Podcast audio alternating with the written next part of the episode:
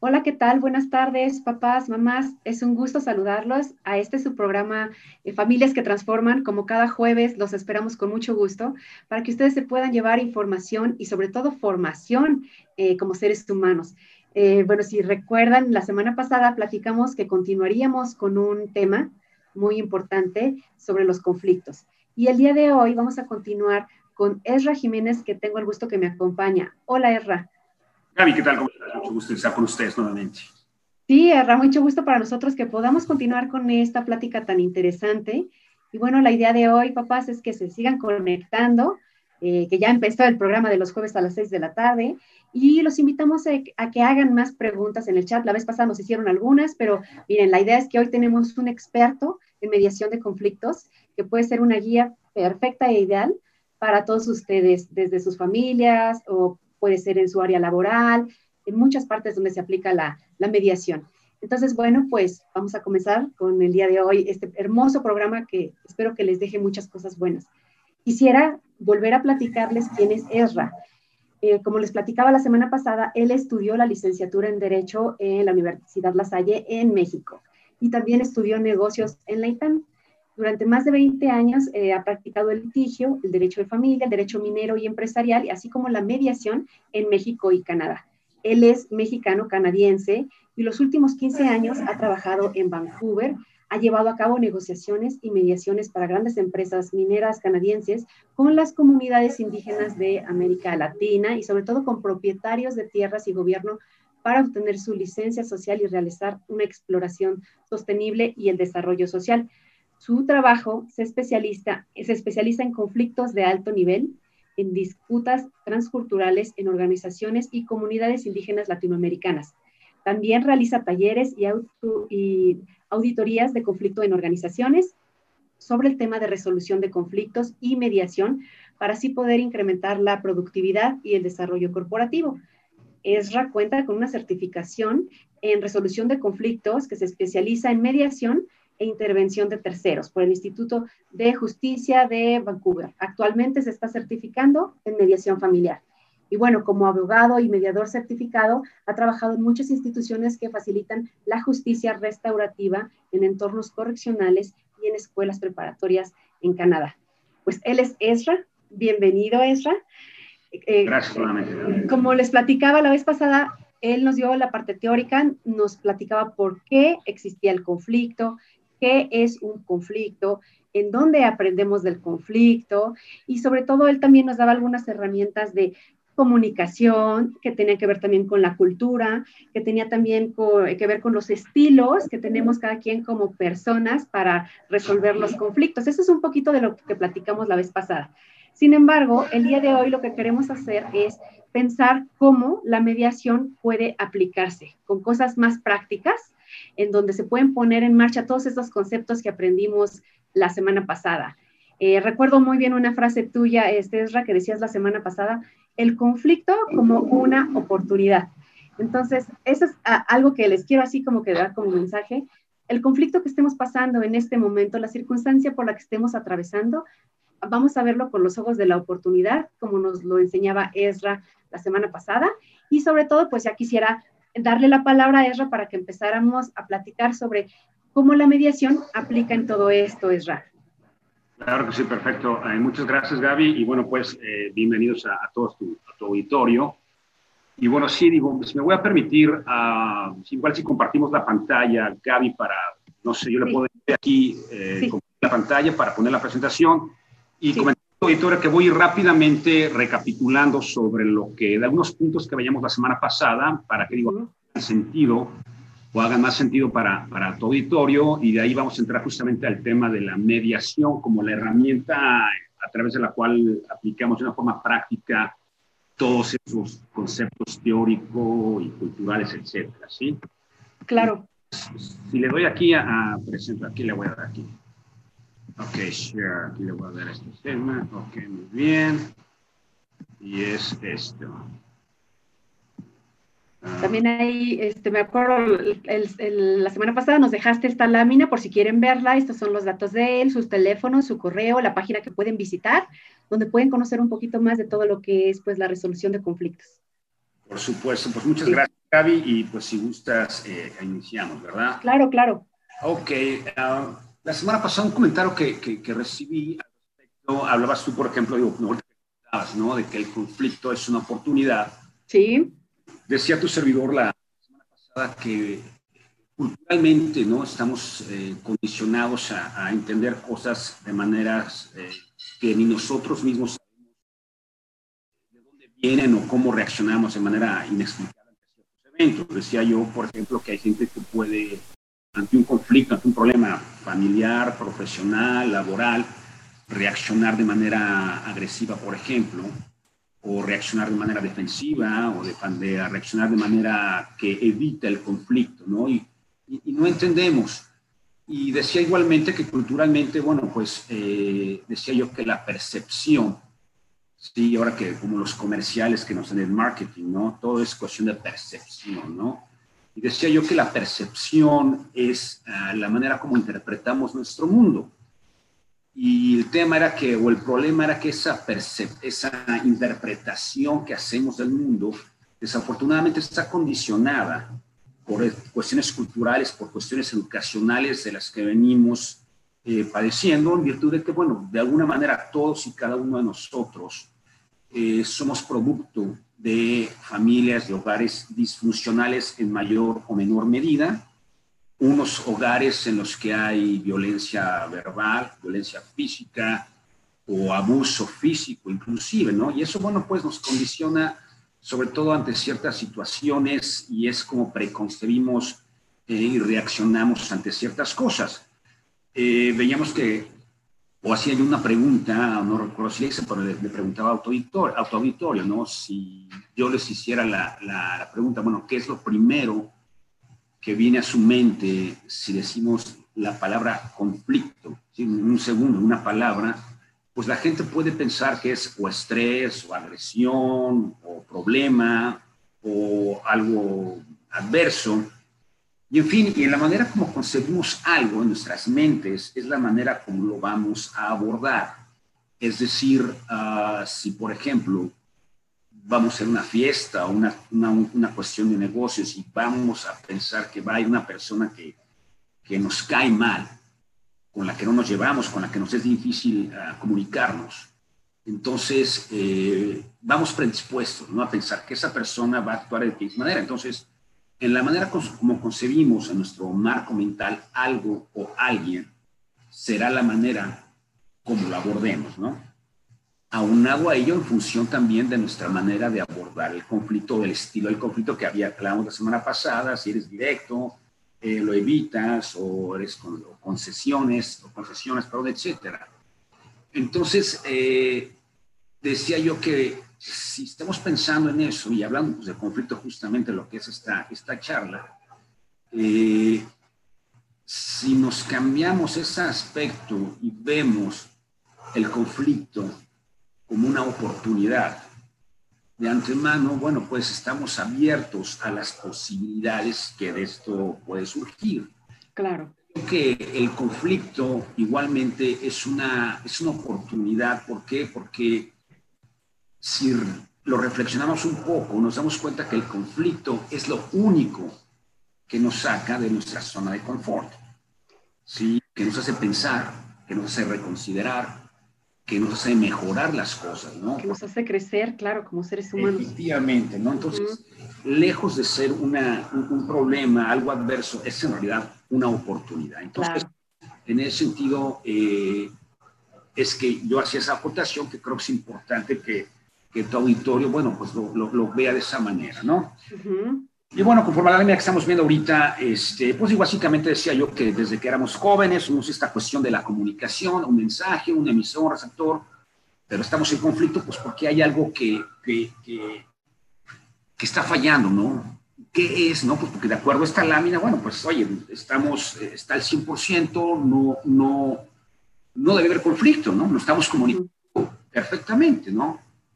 Eh, entonces, bueno, de esta manera es importante que contemos, como lo, mencionamos igualmente, contar con las herramientas para sabernos comunicar en conflicto y hacer justamente o generar de, una diferencia de un problema este, algo positivo para, pues, para poder cambiar las cosas de manera positiva, ¿no? Hacia adelante, ¿no? Decíamos igualmente que, y hablando del tema sobre esto, ¿no? Las dos cosas que siempre habrá en nuestras vidas, porque somos humanos, es el conflicto. Cualquier relación humana genera conflicto. Es, el conflicto es humano y los humanos somos conflicto. Claro. Definitivamente, ¿no?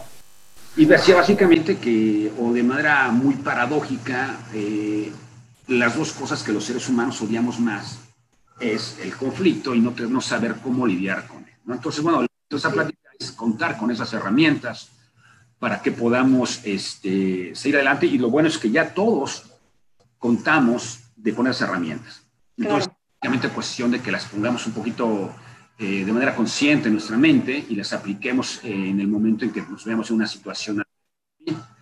En fin, te decíamos que eh, lo importante de resolver el conflicto es cómo abordarlo, ¿no? Así es, y tanto de manera perdón, interior como interpersonal Sí, lo importante decía, y bueno, aquí también, y hablábamos de estadísticas de la Secretaría de la Soledad que hay en el Reino Unido. Sí. Decía yo que, bueno, pues el conflicto no resuelto pues genera soledad y, con, con, ocasiona ira y el aislamiento de la gente, ¿no? Es perdón que te interrumpa, te, está fallando un poquito el micrófono, si pudieras acercarte un poquito más para que podamos escuchar mejor. Ah, este, gracias.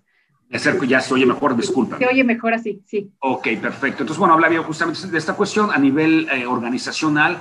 Con organizaciones decía igualmente el problema que hay, que los, le cuesta a las empresas eh, millones eh, de pesos, millones de dólares, en el sentido de que volver a capacitar gente, problemas anteriores, baja de productividad, baja de moral, etcétera, y todo porque no nos sabemos comunicar en conflicto lo mismo nos pasa a nivel familiar, digo, es básicamente la, la misma, la misma historia. Sí. Uh, aquí una parte importante que me quería, que quería destacar de esta lámina, decíamos como por definición y en cualquier diccionario que los invito a que lo, a que lo chequen, van a hablar del conflicto como algo adverso, ¿no? como un problema, un desacuerdo, un, un antagonismo, fricción, etc. ¿no? Hablamos que decíamos que el conflicto es un choque de posiciones. Sí. Eh, y hablaba yo de cómo se generan las posiciones, pues decíamos que cuando tenemos un problema, pues, y, yo les pido a tu auditorio que, bueno, vayamos repasándolo de manera individual, cada uno de ustedes que nos escucha, bueno, pues cada vez, cada vez que han tenido un conflicto familiar, eh, con pareja, con hijos, profesional, nivel laboral, nivel de los negocios, cuando tenemos un conflicto, eh, automáticamente eh, eh, y mentalmente generamos o procuramos generar una, una, una solución a ese conflicto, a ese problema, y esa solución que, que le generamos se convierte en nuestra posición frente al conflicto, porque esa posición la consideramos legítima, la consideramos viable, y el problema, decía yo, que, que empieza a ver es cuando pues, nuestra contraparte, ¿no? En, a nivel familiar, en la pareja, en, el trabajo, pues cuando el problema viene, cuando ellos también han hecho lo propio, ¿no? Generar su propia solución personal, su propia posición, ¿no? Y cuando llegamos a negociar se convierte en un choque. Choque. Posiciones. Eh, y el problema también que, bueno, adicionalmente, eh, adicionalmente a esto, ¿Por qué? Porque jamás, cuando llegamos cada quien con nuestra solución unilateral, que la consideramos legítima, este, jamás nos ocupamos de ser curiosos y poder escuchar a la otra parte cuáles son sus motivos que tiene ¿sí? para, para, para ese conflicto común o ese interés común que se encuentra en riesgo. Y, y, decía que el tema es que, bueno, únicamente estamos viendo la punta del iceberg, es decir, cada con nuestra solución unilateral a nivel superficial. Sí. Eh, decía yo que, bueno, que no, no, no, no nos encargamos, nos ocupamos de ser curiosos y hacer preguntas para ver cuáles son las motivaciones de fondo que puede tener nuestra contraparte, insisto, en la familia, eh, a nivel personal, a nivel de amistades, a nivel profesional, laboral. Jamás, jamás nos damos la oportunidad de ver eh, la visión que tienen esas personas al respecto de la vida, del mundo, sus creencias, sus valores, ¿verdad? Y nos conducimos siempre a, a un nivel eh, meramente conductual, de la conducta de la, de, la gente únicamente. Desde el punto de vista cultural decía yo que eh, el mundo competitivo en el que vivimos, como, como efectos para, para efectos del conflicto, ser competitivos, pues no es muy, muy bueno su definición. Decía yo y aclaraba que ser competitivo no tiene nada de malo. Sí. Pero decía que la, esa, esa, cultura competitiva nos, nos, implícitamente nos, volvemos a lo mismo, mentalmente nos dice que somos nosotros quienes tenemos que, tanto en el trabajo y en todas partes, ser quienes demos las respuestas, quienes generamos soluciones, quienes estamos o nos pagan en donde trabajamos pues, por aportar, por solucionar, eh, por dar otras cosas. Implícitamente eso a nivel cultural, la conducta competitiva nos hace que evitemos o que olvidemos que podemos preguntar. Claro, que es lo más natural, poder preguntar. Así es, pero digo, todo el mundo hemos, hemos pasado, digo, nos ha pasado desde, el, bueno, tú que está, ustedes que son de, de, la preparatoria y desde la primaria, en todas partes, nos ha pasado que desde que somos chicos o a los mayores también, universidades o profesionalmente, nos da, nos da temor preguntar por, por pensar o creer que vamos a ser, ser vistos como incompetentes como ignorantes, etcétera, ¿no? Cuando todo el mundo en las escuelas tenemos muchas veces las mismas dudas, pero nadie se atreve a levantar la mano. Sí, claro, es importantísimo, hasta como adultos, ¿no? Es importantísimo preguntar, no me quedó claro, vamos a hacer esta retroalimentación, ¿qué me quisiste decir? O sea, tengo más dudas, no hay que dar, no nos debe de dar pena, tienes mucha razón. Efectivamente, bueno, ese es el tema, justamente, y vamos, vamos recapitulando, recapitulando, todo esto, digo, ¿por qué, nos, ¿por qué no somos curiosos al final, no? Ya justamente cuando en esa eh, concatenación de hechos del sistema de, eh, nuestro sistema de creencias, de la manera como conceptualizamos algo, es decir, la creencia que tenemos, la percepción, sí, que es nuestra manera de interpretar el mundo y esa interpretación está a su vez condicionada por temas culturales, etcétera. Entonces, generamos una creencia que a su vez nos va a condicionar a cómo abordamos las cosas, qué significan determinados eventos, emociones inclusive debemos generar entre ciertos eventos hablaba yo, por ejemplo, cuando hay un problema, bueno, vamos predispuestos, vamos nerviosos, vamos tensos, puede ser, ¿no? Y vamos a reaccionar de esa misma manera, ¿sí? Y el resultado será lo mismo. Entonces, eso va a confirmar nuestra creencia de que así somos frente a situaciones adversas y nos, y nos mantenemos toda la vida reproduciendo ese tipo de, de conducta, ¿sí? Sí, claro. genérico a nivel de lo que es el círculo del conflicto es lo mismo, pero aplicándolo a, un conflicto como la, la que tenemos respecto de algo malo, si vamos a, no sé, cualquier, cualquier conflicto que pudiéramos tener, y lo mismo, estamos repitiendo lo mismo y refuerza nuestra creencia al final del día sobre el conflicto y no nos damos cuenta que estamos actuando de manera pues prácticamente autómata por, únicamente eh, motivaciones precondicionadas en, en, nuestras personas, ¿sí? Decía yo que la vez pasada que una decía yo que la, perdón, las mismas locuras hacemos por amor y hacemos cuando estamos enojados. Sí. Entonces, eh, aquí destacaba yo que es importante que todos tengamos esa conciencia de cómo somos, cómo reaccionamos ante ciertos eventos, y lo importante es que nos, haga la expresión, que nos cachemos en el momento, ¿no? Por ejemplo, para aquellas personas que pueden reaccionar de manera agresiva, ¿no? Frente a algo y luego, luego empiezan a levantar la voz, ¿no? Sí. Eh, o, se dan la espalda o se bloquean, ¿no? Que se cachen en ese momento. Sí. Y se digan, a ver, ¿por qué estoy reaccionando así? Así es. No será el momento que se hagan un análisis eh, psicológico en ese momento, no, pero sí que si se cachan en ese momento, ¿sí? Eh, decir, oye, ¿puedo resolver esto de manera pacífica? Hmm. Puedo enfrentarlo este, sin violencia, ¿no? O que nos, nos, nos podamos, eh, valga la expresión, cacharnos en, en, en, eh, hablando, por ejemplo, lo que se refiere en el círculo a conductas, conductas del pasado, ¿no? Pues ¿por qué, por qué estoy yéndome a temas pasados que no llegan a, ninguna situación, ¿no? Sí. Por ejemplo, emocionalmente, ¿no?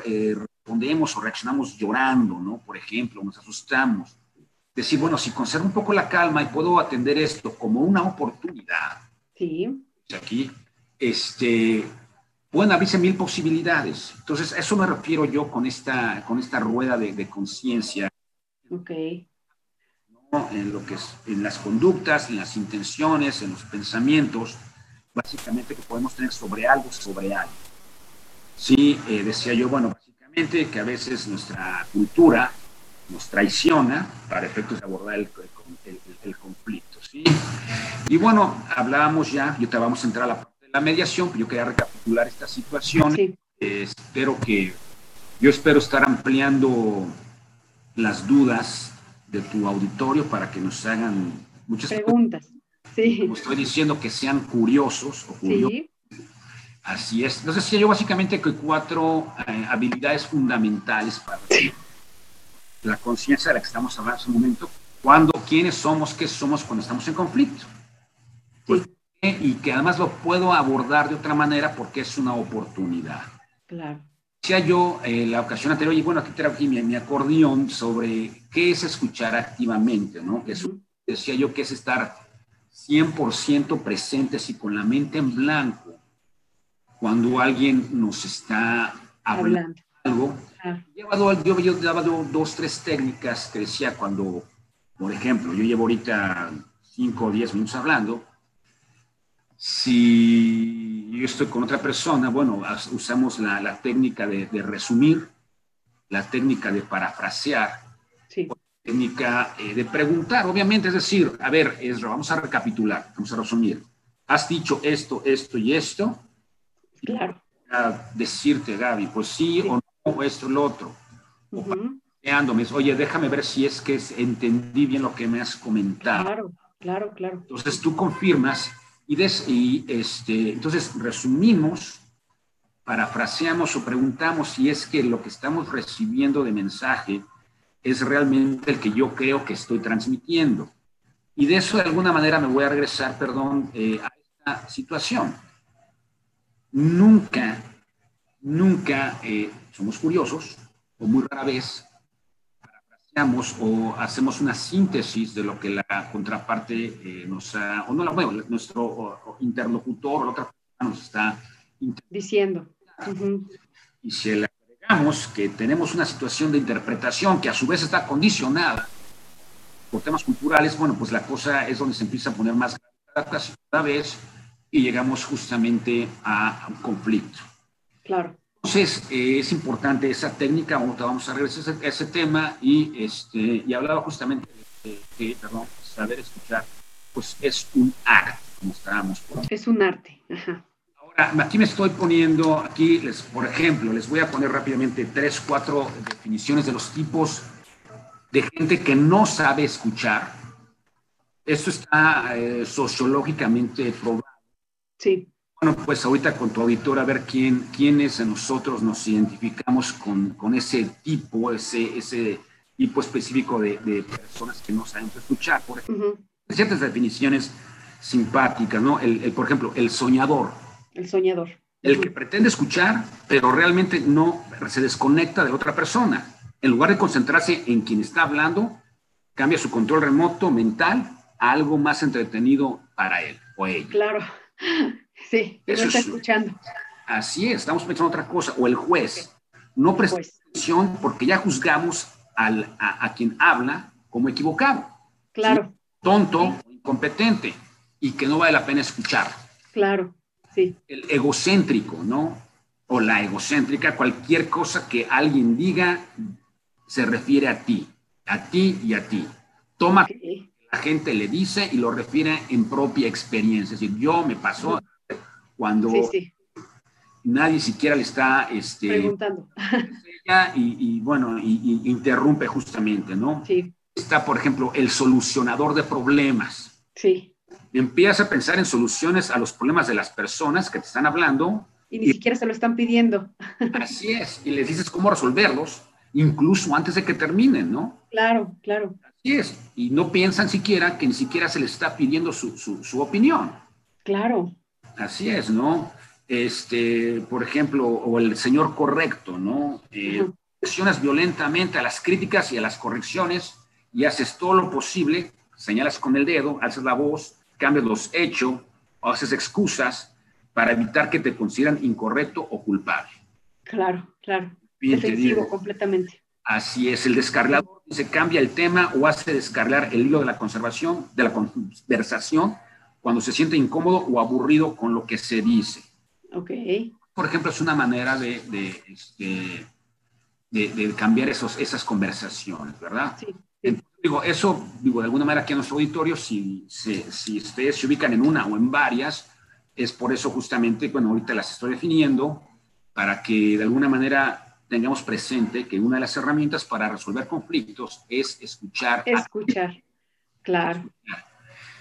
Una parte importante, decía yo también la semana pasada, eh, ser curiosos. Sí. Sí me diría yo que es entre la 2 y la 3 son las más importantes. Sí. Y en el sentido de, siempre preguntar, como estoy diciendo, es decir, eh, tener la curiosidad de verificar si lo que se nos dice es correcto. Y ahorita vamos a curiosidad cómo se aplica el tema de mediación para eh, darle un sentido mucho más práctico a las cosas, ¿sí? Y justamente de la empatía, que es ponernos en los zapatos de la persona que nos está hablando, ¿sí? Eh, ser empáticos, darle su lugar. Eh, es importantísimo que la gente, digo, esté consciente que cuando le damos su lugar a una persona, cuando esa persona se siente reconocida, se siente que ha sido escuchada, cambia automáticamente su actitud frente a nosotros y Por el conflicto que estamos teniendo eh, persona. Es importante entonces que, que, tengamos esa empatía con la este, y bueno, como en esta otra lámina que me permitía agregar, Gaby, te voy a mandar esta presentación. Sí, claro. Eh, una buena comunicación en conflicto a nivel familiar, digo, mejora relaciones familiares, genera la cooperación, desempeño familiar, creatividad, integridad reduce el estrés. Ahorita que comentamos que estamos en una situación de pandemia, sí, y que es importante, bueno, pues cada vez que, a lo mejor podemos estar más irascibles, más este, eh, reactivos. Reactivos, como tú dices, tienes que tener esa, curiosidad y eh, utilizar esas herramientas, lo vamos a ver ahorita también justamente en el tema de la, de la, de la mediación, Sí, y justamente en lo que se refiere al tema de trabajo, al tema laboral, organizacional, ¿sí? Lo mismo, sabernos tener las herramientas para comunicarnos en conflicto, genera cooperación entre empleados, genera la productividad, el desempeño. Claro. Y lo mismo, reduce estrés. El problema que tenemos ahorita en, las empresas, comentaba yo la semana pasada, que las empresas, las organizaciones, somos un espejo, son un espejo eh, de esos problemas, eh, decía yo, de, con, los, que llegamos todos los empleados, derivado justamente de, de esas situaciones eh, de problemas familiares, que lo vemos en el trabajo, sí. tanto día con día, es lo refleja. Adicionalmente decía yo que los, medios de comunicación o las redes eh, sociales y que nos, nos, nos, nos, nos dan muchísima información sobre terrorismo, sobre asaltos, sobre eso, sobre el otro, sobre la pandemia misma, son, nos impactan y todo reflejamos en nuestro trabajo. Estamos como son reactivos, etcétera. Entonces, tener una buena comunicación, contar con las herramientas, nos puede generar todo ese tipo de situaciones, ¿no? Eh, pero de la integridad, perdón, aquí fue un tema con el inglés, etcétera, problemas ah, eh, igual ágilmente, mejora relaciones laborales, en fin, te digo, son lo que se puede lograr si aplicamos las herramientas correspondientes. Claro, pues da muchos beneficios en las organizaciones y en la familia. Sí. Y, bueno, decía yo también la semana pasada que es importantísimo ese triángulo del conflicto. Sí, decía yo justamente que cuando estemos en un conflicto, cualquiera que sea, versa sobre tres, este, tres vertientes, ¿no? El tema o el problema eh, del conflicto, o el problema mismo, la relación que tenemos con la contraparte, sí. y entonces, decía yo que lo más importante, por favor, siempre, siempre cuiden la relación. Sí yo que si se pierde la relación, se pierde todo. El problema, el problema en sí mismo pasa a un segundo término, el proceso no. ¿Por qué? Pues porque se genera la, la, desconfianza en la, en, la, en la, otra persona, ¿sí? Sí, claro.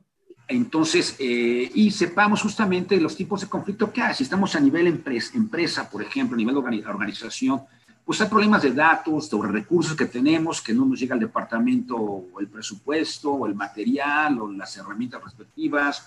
A nivel estructural, justamente, eh, si a X o Y lo subieron del puesto o no, o el jefe que tenemos, en fin, dependiendo del tipo de conflicto, sí, eh, es importante que lo identifiquemos propiamente, ¿no? O si es una, relación personal, una relación familiar, una relación eh, de negocios o de valores, en fin, digo, es importante porque eso nos va a dar pauta para establecer el proceso, el tema o problema y cómo abordarlo, pero siempre, siempre, insisto, cuidando la relación.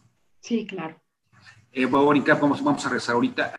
Decía yo justamente que cuando tenemos un conflicto acorde o de acuerdo con esta, la pirámide de las Abraham Maslow, decía yo que nadie jamás está intentando, todo mundo estamos siempre luchando o trabajando para la autorrealización. Sí. Eh, sobre las necesidades básicas que estamos teniendo desde que somos jóvenes y tenemos, eh, buscamos nuestras necesidades de techo, de alimento, etcétera, y siempre estamos trabajando en eso, pero nunca estamos buscando dañar a nadie.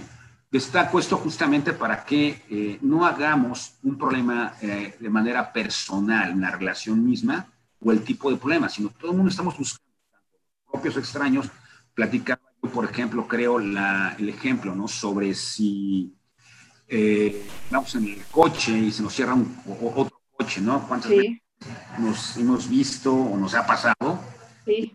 Pleito encarnizado, cuando a lo mejor la otra persona aquí en el coche buscaba tan solo llegar temprano a su casa, tenía un problema, y automáticamente lo hemos analizado como alguien que nos quiere atacar. Como una agresión hacia nosotros. Efectivamente, no es así, ¿no? Y bueno, pues vamos a llegar al tema de la mediación propiamente. Ahorita okay. yo de lo que es ese, ese, contexto para llegar a esa situación, ¿sí? Sí. Eh, decía yo justamente, eh, la, mediación es un proceso. Y bueno, quiero destacar aquí una cosa muy importante. Para nuestro auditorio, eh, no tienen que ser mediadores profesionales. No tienen que, eh, pertenecer a un colegio o, ser expertos en el proceso propiamente.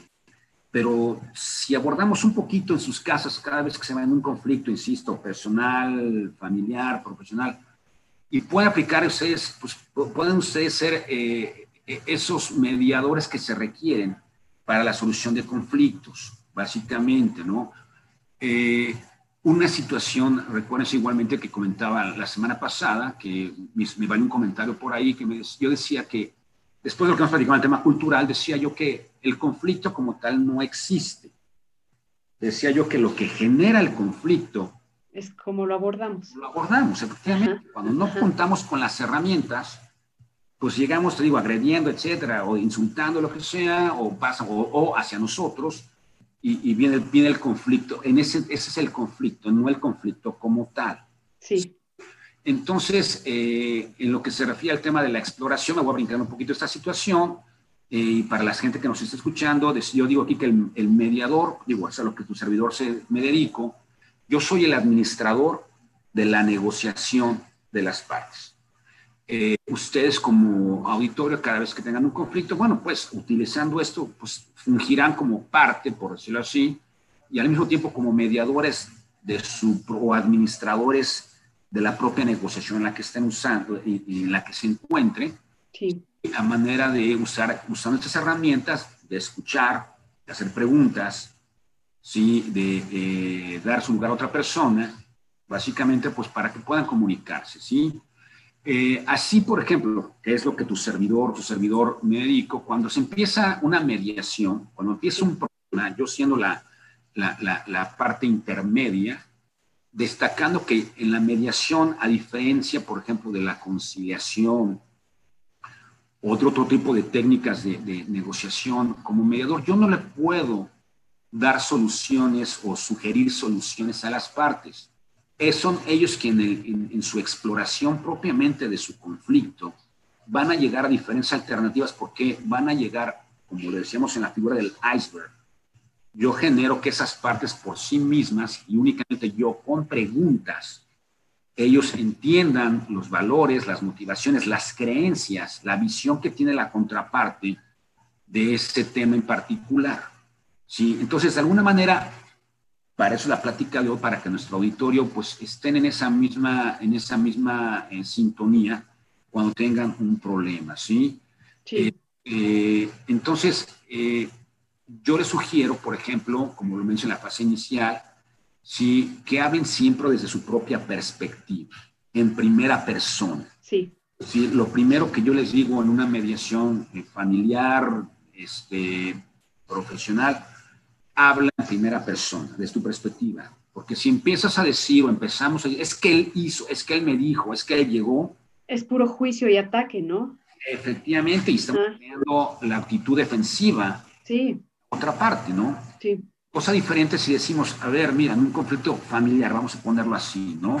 Es que yo siento, es que yo pienso, es que yo creo, es que yo y por eso hice o no hice o este, etcétera. Y automáticamente estamos, eh, digo, estamos, eh, no estamos todavía confrontando a la contraparte o a la, a la otra persona que tenemos enfrente, ¿sí? Sí. Cuando querramos hablar, por ejemplo, de un tema este, familiar, que me imagino que es lo que más, por ejemplo, nos puede interesar, un tema laboral. Eh, en la segunda fase, que es identificando los temas identificando eh, eh, la manera del conflicto. Y reitero, o sea, no quiero que suene muy técnico, pero es importante que cuando ustedes, auditores, tengan una situación de conflicto familiar, profesional, personal, si esto, digo, no tienen que ser tan técnicos, pero ténganlo un poquito en mente de cómo es la situación, ¿no? Eh, si llegamos intentando resolver un problema, yo como mediador siempre digo, bueno, ¿qué es importante para ti resolver el día de hoy? Sí. Entonces, automáticamente nos, nos, nos, enfocamos.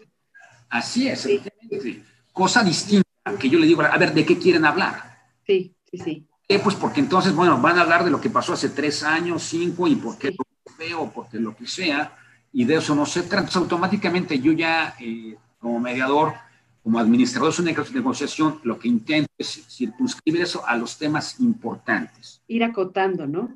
Efectivamente, y sobre todo efectos de ver hacia adelante. Ok. Hacia atrás no nos sirve absolutamente para nada. Sí, este, hablaba yo justamente eh, elaborar la agenda en términos neutrales.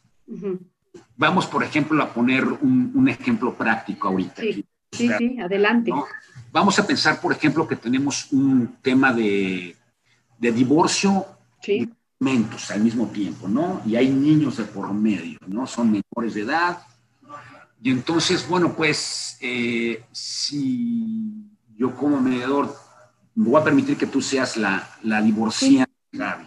Claro, claro, vamos a poner el ejemplo claro para que nos pueda entender mejor la gente que nos está escuchando. Definitivamente. Entonces, si yo te digo, a ver, eh, Gaby, ¿qué es importante para ti resolver el día de hoy en lo que se refiere a pensión alimenticia? Eh, por ejemplo, me interesaría, suponiendo el caso, que sea equitativo eh, de acuerdo a la edad de los hijos, ¿no? Que se, que se reciba lo que es por derecho lo, lo, pues, lo, que se necesita ¿no? para la crianza de los niños. Ok, bueno, aquí por ejemplo, bueno, si bien no estás haciéndolo tan personal para tu contraparte, estás emitiendo un juicio particular lo que debe ser para ti. Sí, claro. Realmente estamos entrando en posiciones, de solución, como lo comenté al principio. Entonces, bueno, mi trabajo como mediador es hacerlo a nivel eh, neutro. ¿Y qué diría yo para agregarlo a una agenda? E insisto, el auditorio es una manera como también pueden hacerlo para no eh, que no se sienta agredida la, otra parte, ¿no? Entonces yo te diría, bueno, Gaby, para ti es importante resolver el tema, la, economía de la familia. Sí, sí. El tema económico es importante. Entonces, bueno, eso va a englobar justamente esa equidad de la que estamos hablando, el dinero que va a tener que pagarse en su caso.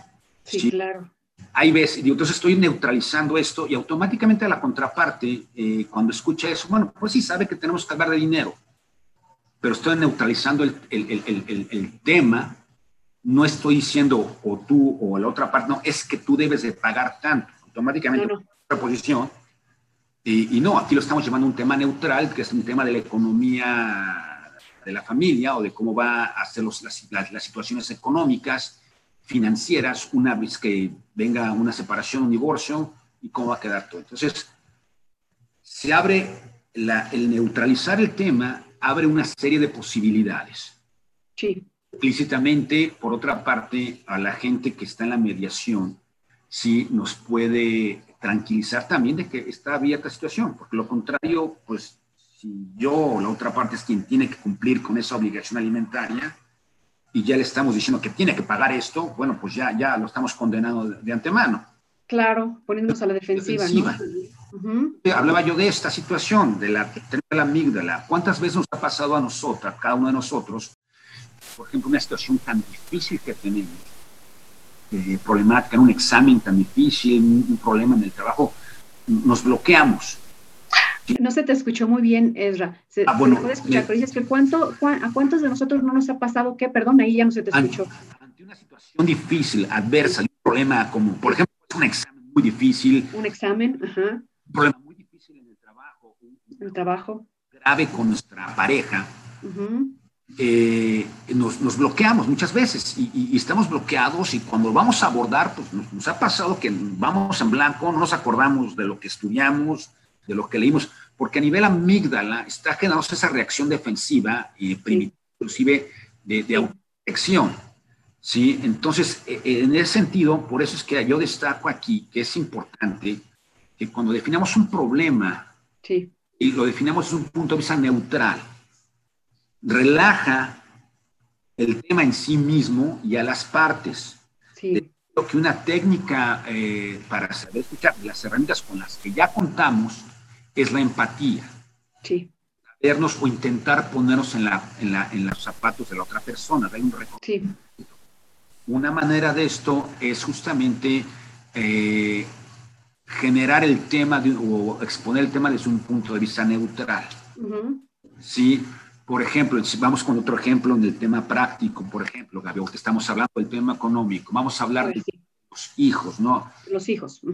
A ver, Gaby, ¿qué es importante para ti? O sea, no le voy a decir, ¿qué quieres hablar tú de los hijos, Gaby? No. ¿Qué es importante para ti resolver sobre el tema eh, de los hijos, de visitas, etcétera?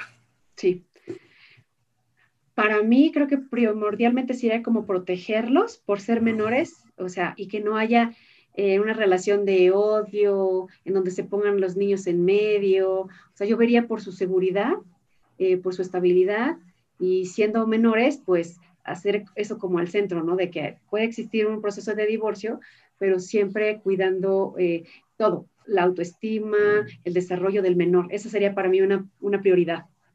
Perfecto, muy bien. Entonces yo, si me permitiría, por ejemplo, usar lo que me acabas de comentar, te diría, bueno, lo que estoy entendiendo de ti, yo estoy usando la técnica de parafrasear. Sí. Entonces, Gaby, lo que es importante para ti resolver es hablar de la custodia en el mejor interés de los menores. Claro, exactamente. Ok, entonces te digo, ya, ya no, ya no, por ejemplo, digo, y perdón si te agarro en curva y al auditor igualmente, pero creo que es importante que lo hagamos de esta manera para... Claro, que, que aprendamos cómo, o sea, enséñanos cómo. efectivamente, porque por ejemplo, si yo, si yo fuera tu contraparte, ya estaría pensando, ah, pues a ver, tú decías que lo que es mejor, lo que es mejor, lo que tú consideras más justo para los niños, por ejemplo, ¿no? Sí. Yo que ya te conozco, no estoy de acuerdo, por ejemplo, digo, tu, otra parte, tu contraparte, ya me eh, condiciona al tema mismo. Sí. Pero si neutralizamos el tema diciendo vamos a, eh, tocar, hablar sobre la, que lo, que lo que es importante para ti es hablar sobre la custodia en el interés de los niños. Claro. No estás interviniendo ni tú ni la otra parte. Es el puro tema de forma eh, neutral como se está eh, manejando.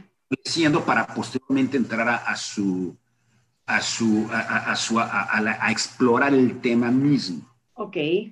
Ahora bien, entonces, bueno, aquí estamos neutralizando, estamos evitando que a nivel de amígdala nos, nos condicionemos, entremos con este, eh, o nos bloqueemos.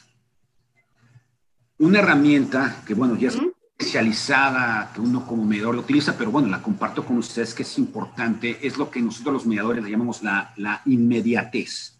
Inmediatez. Inmediatez que se refiere justamente, por ejemplo, si yo estoy en una, y, ustedes como auditores pues igualmente lo podrán ver y seguramente lo experimentan muy seguido con las parejas, con los hijos a nivel profesional, en el sentido de que cuando hay una, sucede algo que, que detona una reacción, de, por ejemplo, cómo alguien nos pela la boca o los ojos, perdón.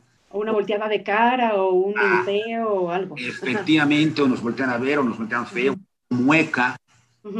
O si tiene una pluma, le empiezan a hacer en el, en o, le empiezan a hacer así en el, en el escritorio, en la mesa, que ya se impactaron. Una buena técnica de esto, de la inmediatez, que es inmediatamente, por esa inmediatez, eh, ustedes eh, como auditorio que están en el tema, digan, oye, estoy observando que algo que dije, hablamos en primera persona, sí. hizo que me hicieras esa mueca o, ese gesto o esto. Te pido por favor que me digas qué en particular acabo de decir que te, que te generó ese, ese, detonó esa reacción. Por eso tú, tú lo dices como mediador o yo lo digo como, como la parte involucrada. Mira, yo lo estoy sugiriendo, yo decía en un principio que, bueno, yo estoy pasando esta información porque, digo, si ustedes lo van a hacer en casa y no van a tener un mediador, ah, claro, exacto. Les, les intento dar esta herramienta, pues para efecto de que se den cuenta. Y entonces, si tú me, si yo te veo aquí que, por, por, ejemplo, me, haces una mueca, Gaby, porque soy tu contraparte, digo, en casa, claro. mediador pero bueno, eh, eh, estoy dándole las herramientas de un mediador para que las utilicen en su conflicto, ¿no? Con los hijos, etcétera. Entonces, si, si tú y yo tenemos un conflicto profesional o en casa y veo que de pronto me hace una mueca, por algo que dijo Gaby, eh, vi que inmediatamente me, hiciste un gesto, te pido por me digas qué fue lo que dije en particular, ¿no? Claro, porque es comunicación no verbal y, no debemos dejarlo pasar, sino que nos estás diciendo que es una herramienta importante para poder seguir en la mediación, hacerlo este, obvio, obviarlo. Así es, y entiendes en mediación, pues digo, que ustedes, eh, auditorio, pues lo tienen en sus casas o en las oficinas, no necesariamente en un mediador, pero bueno, son las herramientas que, insisto, ya contamos con ellas y las podemos utilizar. Y claro este, mediadores certificados y tienen que ser, este, o, tener un mediador en sí, en, frente de ustedes. Ustedes, la, que eso es lo que quiero eh, compartir con ustedes, básicamente, ¿no? Claro. Entonces, al yo preguntarte esto, sí. Eh, porque hay ocasiones inclusive que, que eh, a mí que me lo estás haciendo, llevamos 10 años de trabajar juntos, 5 años de trabajar juntos o de una relación de pareja, y jamás había sabido yo el motivo por el cual haces esas muecas. Exacto, exacto. sí. Entonces te digo, entonces, ¿cuál es el efecto contrario? Bueno, en, la contraparte, en ti, bueno, uno, como estaba yo diciendo hace rato, eh, te estoy reconociendo, te estoy dando un lugar. Sí. Y si tú dices, pues mira, es que cada vez que dices las cosas en el tono que las dices, Ezra, sí. te sacas de quicio. Sí. Entonces, oye, Gaby, yo no sabía que a ti te ocasionaba eso. Sí, claro, claro. Entonces, eh, me doy, oye, por favor, vamos, a, vamos al tema de la exploración. Por ejemplo, en esta única parte, vamos, entramos al tema de la exploración, de la exploración, por ejemplo, ¿no? A ver, Gaby, pues, eh, cuéntame, ¿qué impacto tiene en ti cuando utilizo ese tono de voz? Sí. Y tú me dirás, pues, ¿me recuerdas a mi papá? O Ajá, o, incluso hay quien puede tener una reacción fisiológica, es decir, hasta haces que me dé taquicardia o empiezo a sudar me pongo nerviosa porque quizá, como dices tú, en la infancia a lo mejor mi papá gritaba mucho, ¿no? Y me lo vienes a recordar. Efectivamente. Entonces, ¿qué sucede? Bueno, automáticamente estoy reconociendo, estoy dando la curiosidad, estoy hablando en primera persona, te estoy reconociendo, estoy actuando con empatía. Algo que, por ejemplo, yo nunca sabía, y te digo, podemos tener N tiempo de, de trabajar juntos, de tener vida en pareja, etcétera, y no sabíamos esas cosas. Sí, claro. Entonces, bueno, pues, tu auditorio, bueno, están siendo sus propios mediadores, utilizando las propias este, herramientas. Herramientas. Efectivamente, y eso automáticamente, ¿qué va a hacer la situación eh, en preparación, inclusive antes de abordar el tema del conflicto propiamente, pero nos estamos dando ese reconocimiento, ese lugar. Sí. Descubriendo que cosas a nivel amígdala, amígdala nos baja la presión. Sí. Sí, podemos comunicarnos mejor, nos sentimos más tranquilos entonces es cuando decía yo que, la, que el conflicto es una oportunidad. Sí, claro. Lo abordamos con esas herramientas propiamente, ¿sí? Y bueno, en la exploración mismo, justamente, a ver, eh, yo soy, bueno, aquí como, como mediador, yo soy mediador, te pregunto, vamos al tema de exploración del, del tema económico, por ejemplo, del que estamos hablando. Vamos a hablar de, las finanzas. ¿Qué, impacto tiene eh, para ti las limitaciones económicas que estás pasando en este momento? pues, por ejemplo, puede generarme angustia, este, quiero lo mejor para mis hijos, entonces, pues, necesito proveerles y darles esa seguridad, ¿no? me genera una emoción como de, de angustia, preocupación. Oye, Gaby, ¿y qué problemas o qué reacciones ves que tienen tus hijos cuando te ven angustiada? Sí, claro, yo creo que el estado de ánimo de un miembro en la familia, que en este caso podría ser yo, puede alterar a todos este, en casa, ¿no? Entonces empiezan a poner nerviosos o preocupados o incluso a veces hasta agresivos, ¿no? Así es. Bueno, y en ese sentido, yo tomo esa parte que tú me estás diciendo, me volteo a la contraparte. ¿Qué estás escuchando de lo que Gaby te está diciendo? O sea, la, otra parte, ¿no? Digamos, tu, tu, pareja o futura ex en fin, ¿no? Sí. Jefe en un problema de, de, profesional laboral, ¿no? Sí, sí.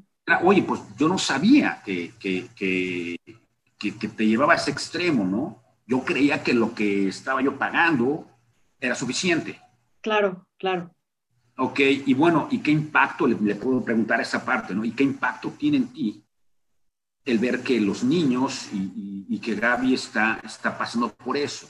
Sí, claro. Pues yo no sabía, etcétera, eh, la verdad es que nunca me lo dijiste o, o de esa manera. Bueno, bueno, ¿tú qué le quieres decir a Gaby al respecto? Sí. ¿No? Y te dirá, bueno, no, pues que sí, que por los niños este, vamos a hacer más apoyo. Sí. Entonces, ¿qué sucede? Automáticamente se están generando aperturas, se están generando eh, este, eh, oportunidades a otro nivel. Sí Estamos hablando ya, por ejemplo, de sentimientos, de emociones, de necesidades. No estamos llegando, por ejemplo, como decía yo hace rato, ¿no? Con la espada desenvainada, él debe de pagar tanto, ¿no? Porque es lo o es lo equitativo, ¿no? No, estamos desde un principio, eh, hicimos la, agenda o el tema lo hicimos neutral, nos comunicamos de manera eh, en primera persona, reconocemos a la otra persona, resumimos lo que nos dice. Sí. una, alguna situación conforme a la inmediatez, que estoy hablando para hacerlo, eh, sacarlo de esa situación. Hay otra situación que quiero sacar que es importante que lo vean dentro del tema de la inmediatez misma, que se llama eh, difuminar er, eh, emociones. ¿Difuminar emociones? Difuminar emociones, que es diffusion, ¿no? o sea, el difuminar, el, relajar emociones. Okay. Cuando, cuando veo que efectivamente la contraparte en una mesa de negociación o que tú lo puedes ver con tu con la gente con la que trabajas, con tu pareja, con tu hijo, con tu hija, que ves que inmediatamente igualmente reaccionan en ese sentido. Eh, oye, me gustaría mucho que me platicaras eh, qué está pasando por tu cabeza cuando, cuando, cuando, cuando, cuando tomas una reacción que estoy observando en ti, X, ABC, reacción. Sí, sí, sí. Y dime cómo, cómo podemos hacer para, para, para que la trabajemos juntos. Como para regularla, ¿no? Y que no te sigas sintiendo así. Efectivamente, ¿qué estoy haciendo yo con esto? Estoy difuminando, estoy extrayendo esa, esa agresividad. Sí, claro. Y poniéndonos... La que, que sea. En el interés de la persona, o sea, haciendo conciencia que nos interesa la persona, ¿no? Así es. Entonces, efectivamente, empezamos por un punto de exploración en ese tema. Se, se, se, eh, diffusion, se, se, se, diluye. Diluyen las emociones esa emoción, ese sentimiento y la gente se aplaca, se siente conocido otra vez, se le baja la, la cuestión de la, del tema de la amígdala, que estamos en ese tema tan defensivo, sí. podemos eh, trabajar a otro nivel. Entonces, siempre estamos haciendo preguntas, en fin. Y bueno, eh, veo que se nos ve el tiempo volando. Eh, y entonces, bueno, eh, hablo mucho, ¿verdad? No, está bien, es que hay mucho que aprender, o sea. hay mucho que hablar en ese sí, tema. hay mucho que aprender. Y esto se queda grabado y le sirve para mucha gente para que lo sigan reproduciendo y todo. Entonces, así es. Por, aquí me están haciendo una, una, pregunta para ti. Este, Luis Espinosa nos está diciendo qué interesante charla, cómo manejar las emociones cuando sufres un descalabro económico como la pérdida de empleo y manejarlo con la familia, ya que te genera mucho estrés. ¿Qué les podrías contestar a Luis? Este? Mira, yo lo que sugeriría a, Luis es básicamente, digo, hablemos las cosas y hablemos desde un, desde un, desde un tema de emociones, sentimientos. La emoción, tener miedo es una emoción. Sí. No es nada malo. Es una emoción y podemos externar miedo. Y cuando compartimos miedos, sí, eh, se nos quita el miedo. Es decir, porque cuando yo estoy pensando que no le debo decir mis miedos a, a la otra parte, cuando está igual, pero cuando tenemos, y hablamos en primera persona y compartimos miedos, por ejemplo, nos, nos, nos relaja a las gentes, nos entendemos a un mismo nivel, sí. calma, ¿sí? Eh, inclusive podemos igualmente hablarlo con los hijos. Sí. Eh, y no querer ser amigos de los hijos, somos papás de los hijos. Cierto, hay una autoridad, hay una jerarquía. Efectivamente, y que un hijo nos pueda ver así también, ayudará a que el hijo entre en la misma dinámica, porque por no, eh, el no, el no compartirlo con un hijo, dependiendo de la edad también, no se lo vamos a decir a un hijo de, cinco años, ¿no? Estamos claro. ya un, un adolescente, por ejemplo para efectos de que le baje a la fiesta, de los gastos, a la gasolina, al celular, etcétera. Sí, sí, sí. Para eso sirve esa situación y sería la, recomendación que yo le pudiera dar a Luis. Me parece muy bien. Y te comenta él, cuando eres el único que aporta económica, económicamente a la casa, ¿no? También eso genera mucho estrés, entonces es bueno. Efectivamente. Y hablar, mira, hay un tema interesante al auditorio, ¿no? El que, por ejemplo, cuando desde que somos chicos, y hablaba yo del tema cultural la vez pasada, cómo somos producto de esa situación cultural, ¿no? Que nos dicen, no hables de tus eh, necesidades porque se van a aprovechar de ti. No hables de tus, de tus emociones o, tus sentimientos porque se van a burlar de ti. Sí, claro. Y entonces crecemos con esa situación que no debemos. Todo lo contrario. Yo, mira, una cosa importante que no, que no mencioné la vez pasada, mira, eh, la única importancia, relevancia o para lo que es importante la comunicación es justamente para compartir emociones, sentimientos e intereses. Sí. Para eso la comunicación. De lo contrario, no es como lo hacemos tradicionalmente y particularmente los hombres. Eh, únicamente usamos la comunicación para, para intercambiar datos. Sí. Y para eso no es la, para eso no es la información, la comunicación. Eso es informar. Así es. Entonces, la comunicación es únicamente para compartir emociones, sentimientos, intereses. Sí. Eh, y el miedo es una emoción. Claro. Entonces, eh, es por eso que no hay ningún problema en ese sentido, ¿no? Sí. Eh, ¿Alguna otra pregunta por ahí, Gaby? Por ahora no. A ver, tú síguenos platicando. Bueno, para, para culminar con ese tema, entonces, digo, cuando, cuando estamos explorando, nos permitimos explorar eso, como ahorita lo estamos viendo, neutralizamos la agenda, dejemos el tema a nivel, a nivel neutro. Y voy a, me, me permite un, un, poquito retomar el comentario eh, de, de, Luis, por ejemplo, ¿no? Sí. Nuestra situación económica, ok, vamos a hablarla desde un punto de vista neutral, no lleguemos acusando, no lleguemos, eh, eh, sobre todo acusando, sino únicamente neutralicemos la situación. Hoy el tema económico en la casa está así asado por temas de trabajo. ¿Cómo lo generamos mejor? Sí. No decir, tú debes de hacer esto, yo, debo, mm, yo sugería que no, sino y a, y a partir de ahí exploramos qué sentimientos pasan, qué impacto para ella, para él, para los hijos. Y, preguntar, bueno, pues el impacto que tiene esto en mí es esto. Tú dime qué impacto tiene en ti lo que te acabo de decir, por ejemplo. Y empezamos un tema de exploración que nos vamos a ir muy profundo. Y cuando conocemos esas motivaciones, estoy hablando de, de, valores, de, este, de creencias, automáticamente entramos a la fase del cierre, es decir, la fase cuando hemos, hemos intercambiado, compartido las emociones, los valores, los sentimientos, créanme que pueden surgir varios tipos de soluciones distintas. Sí. Y no únicamente, como decía yo al principio, con mi posición contra la otra posición.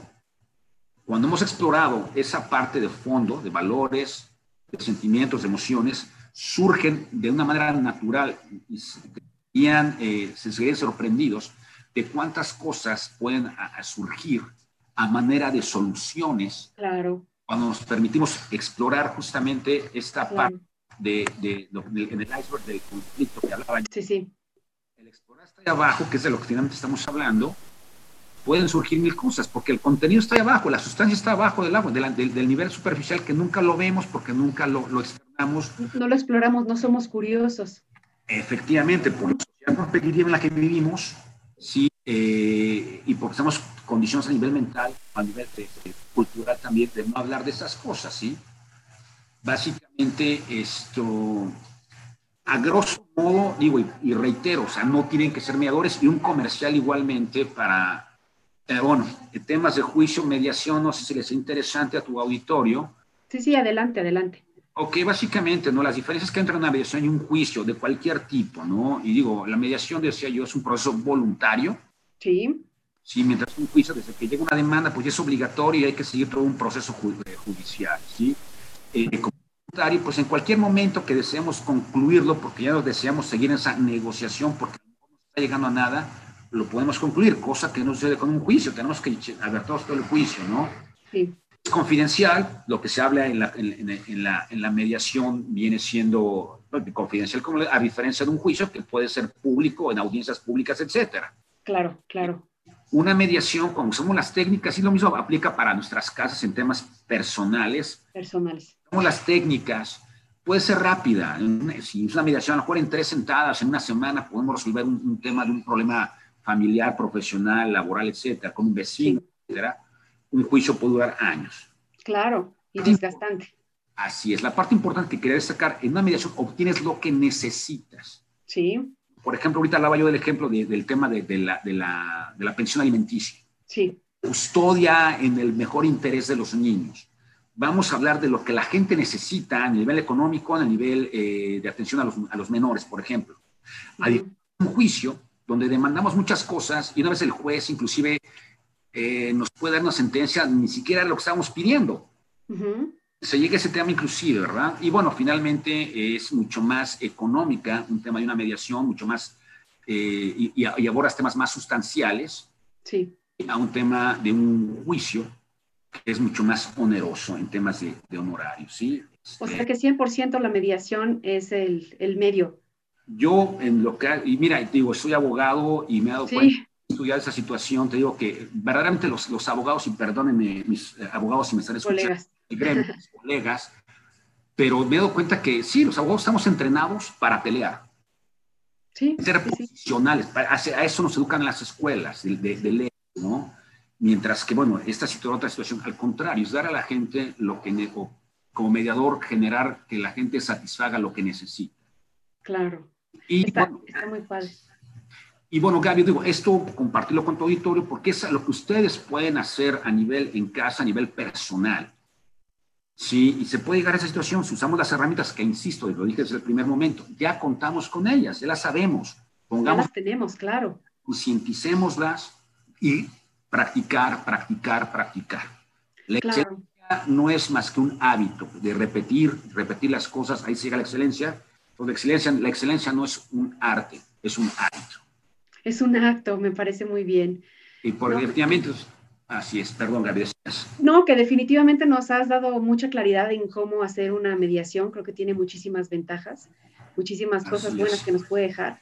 Particularmente yo también que trabajo en toda la parte de mediación en las familias, como consultoría familiar, también parte del derecho familiar, todos los conflictos, a veces las separaciones, los divorcios es desgastante, este, genera muchas emociones que dan muchísima impotencia, nos pone vulnerables. Entonces creo que sí es importante conocer todas estas técnicas y sobre todo saber pues que tienes esa capacidad y que tienes esas herramientas, entonces tener esa voluntad de llevarlo a cabo.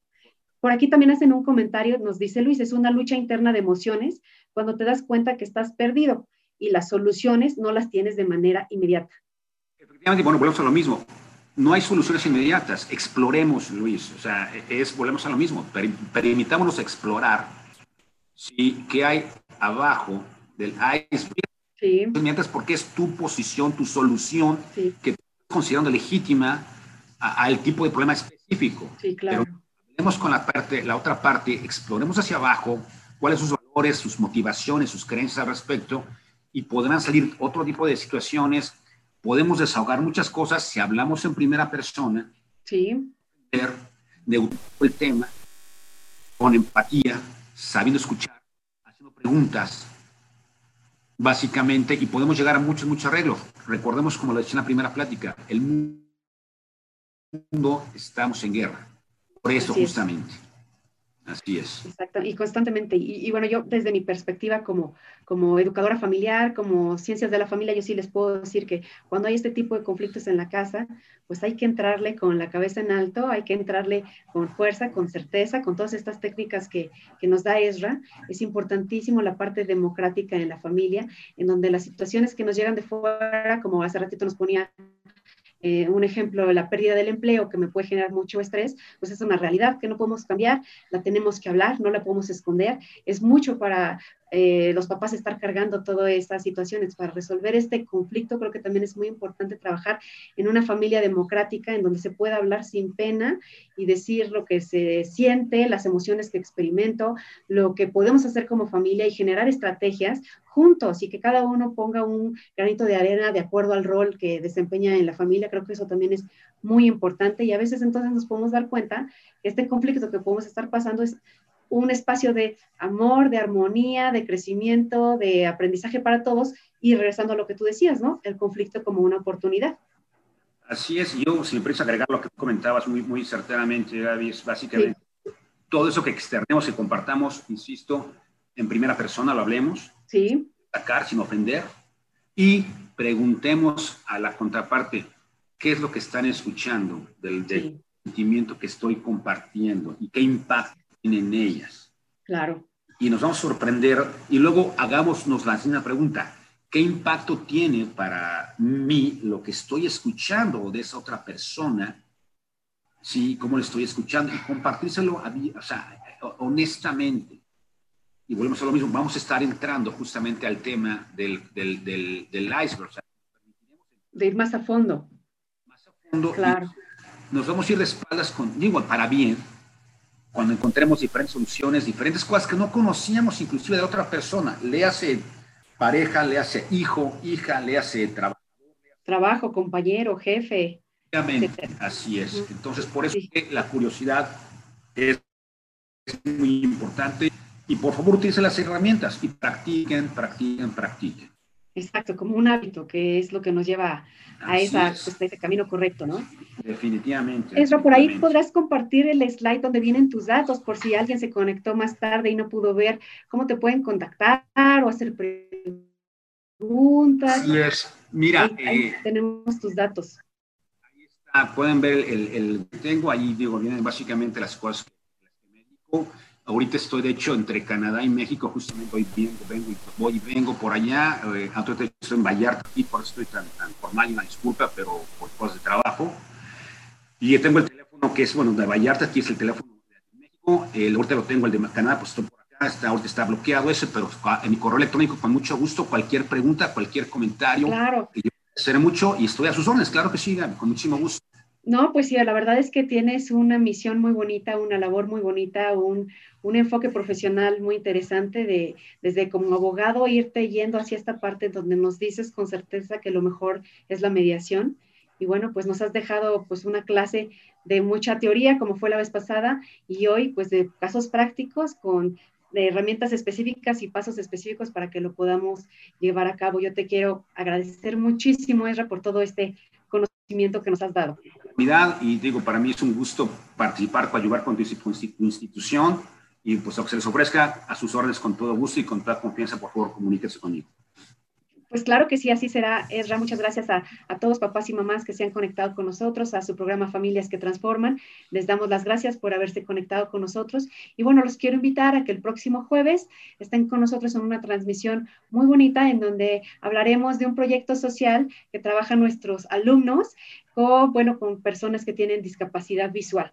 Este, uno de los valores más importantes en el TEC de Monterrey, pues es la inclusión y bueno, la discapacidad es una de las oportunidades que tenemos para fomentar la empatía y la inclusión con todo tipo de, de personas, ¿no? La dignidad humana sobre todas las cosas. Entonces, ese es el tema de la próxima semana. Espero que se conecten con nosotros para escuchar el punto de vista de los alumnos eh, que llevaron a cabo este proyecto de alumnos que también tienen discapacidad y bueno, de una institución este, privada, de asistencia privada, que también ha trabajado con nosotros en este proyecto. Entonces, los invito a que el próximo jueves nos escuchen. Les doy las gracias. Les deseamos un muy feliz jueves y gracias, Ezra, de nuevo, que estés muy bien y disfruta de ese rico calorcito de Vallarta. Con mucho gusto, gracias por tu apoyo, muchas órdenes. Gracias, Ezra, nos vemos. Hasta el próximo jueves. Gracias.